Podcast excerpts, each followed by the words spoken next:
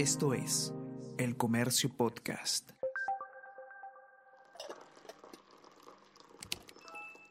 Hola, hola, ¿cómo están? Buenos días, espero que hayan amanecido bien. Está con ustedes Ariana Lira y hoy tenemos... Tenemos que hablar con Ariana Lira.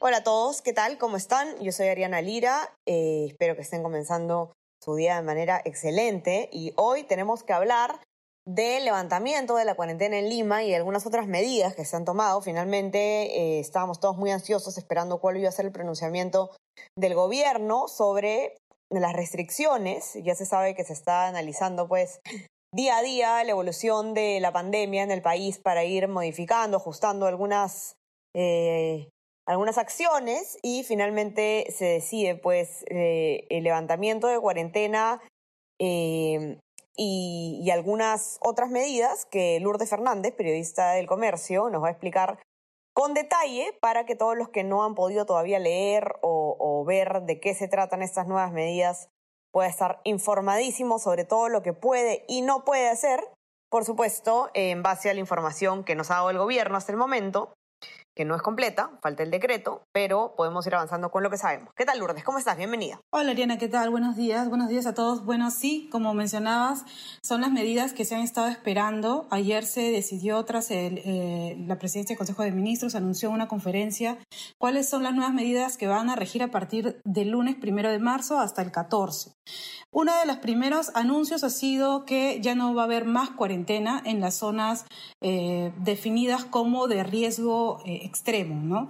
En las provincias que antes eran 32 provincias que estaban dentro de estas zonas de riesgo digamos, este, muy alto y en la cual había una, una cuarentena estricta, esta cuarentena llamada diferenciada por el gobierno, la cual ahora ya no va a existir y se ha pasado pues a eh, tener un, eh, la medida básica que va a ser el toque de queda, que va a ir de 9 de la noche a 4 de la mañana el día siguiente y los domingos en los cuales sí se va a ver esta inmovilización social obligatoria durante todo el día.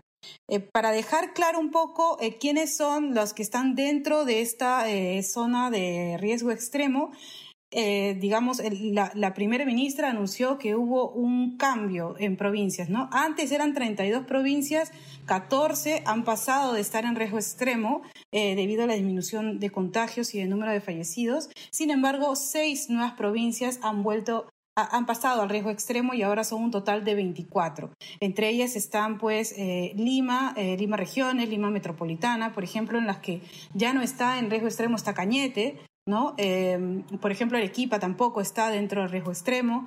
Sin embargo, ahora pues hay algunas nuevas como eh, son el caso pues de eh, en Junín, eh, en Satipo, ahora pasado a ser riesgo extremo, o también en Pasco, en Oxapampa, ¿no? Dentro de todo este nuevo grupo es que va a regir, van, van a regir estas nuevas restricciones.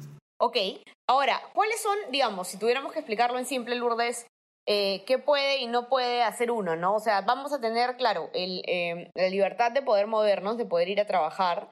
Sin embargo, hay establecimientos que aún no van a abrir, ¿no? No va a abrir, por ejemplo, gimnasios, no va a abrir cines, y lo, lo, que sí vamos a poder es ir a restaurantes con un aforo limitado. ¿Nos podrías explicar más o menos esa parte? Sí, en lo referente a justamente a este nivel extremo, lo que explicó la primera ministra es que luego de haberse reunido con gremios, con asociaciones de restaurantes, eh, con los gremios también de las peluquerías y barberías, habían decidido que se abra, digamos, en un aforo mínimo, reducido, estos servicios al público. Están, por ejemplo, ahora van a poder funcionar eh, los centros comerciales que van, todos eh, tenemos entendido que van a cumplir un protocolo estricto, ¿no? Esto ya eh, ha quedado en un compromiso que se ha hecho con, con el gobierno.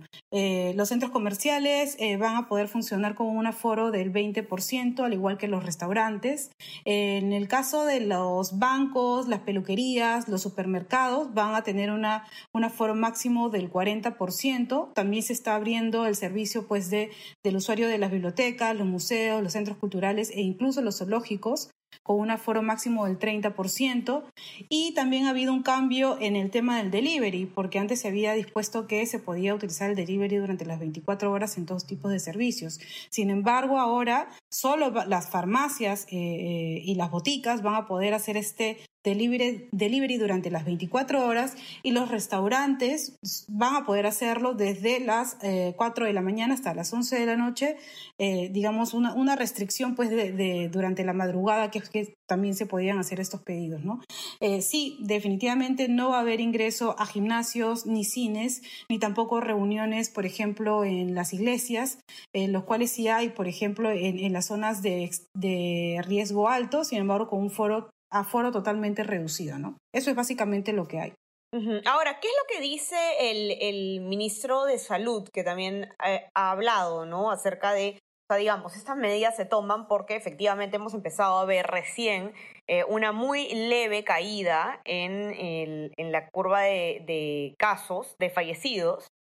Eh, corrígeme si me equivoco, Lourdes, y, y, lo que, y estas medidas pues se han tomado en base a eso. Pero el ministro ha dicho un ratito, eso no significa que ya hemos salido de la segunda ola, ¿no? Hay que mantener, digamos, el cuidado. Sí, es cierto. El ministro de Salud sí eh, ha, sido muy específico y ha dicho que si bien es cierto, uno de los factores que ha ayudado a determinar que no haya más cuarentena, que se abran estos servicios con, estos, eh, con este aforo reducido, es esta ligera baja en la tendencia, ellos han llamado una desaceleración en el aumento de contagios y fallecidos. De contagio. Eh, hace poco hemos tenido, pues hemos llegado hace dos días a, esta, número de 160 66 fallecidos diarios de 220, que es el promedio que hemos eh, tenido en esta segunda ola, a un poco más quizá.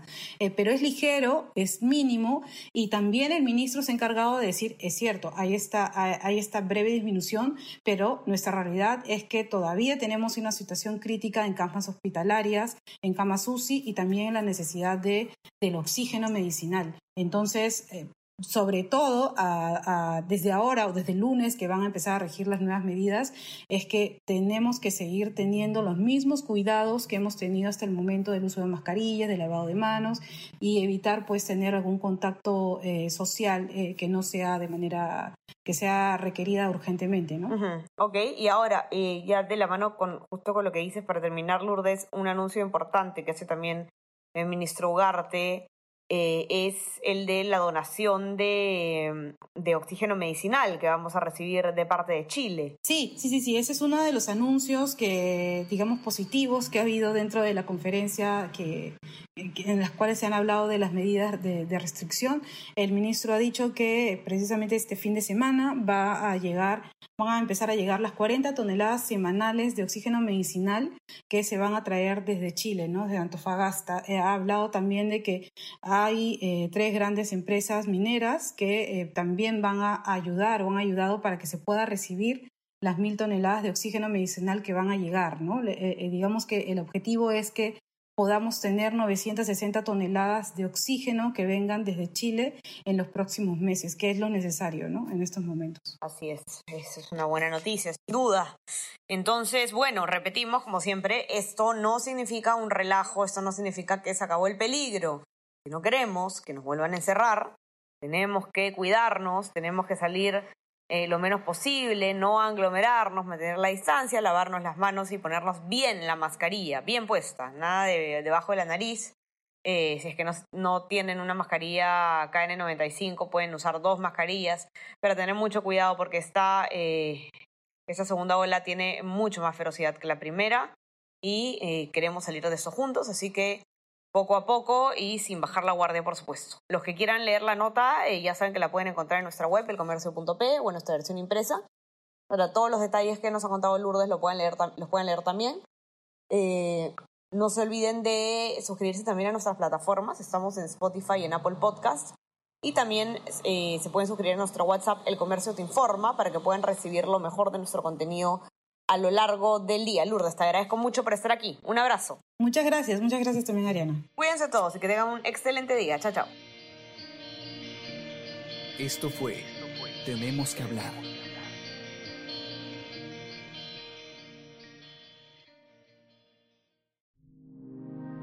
El Comercio Podcast.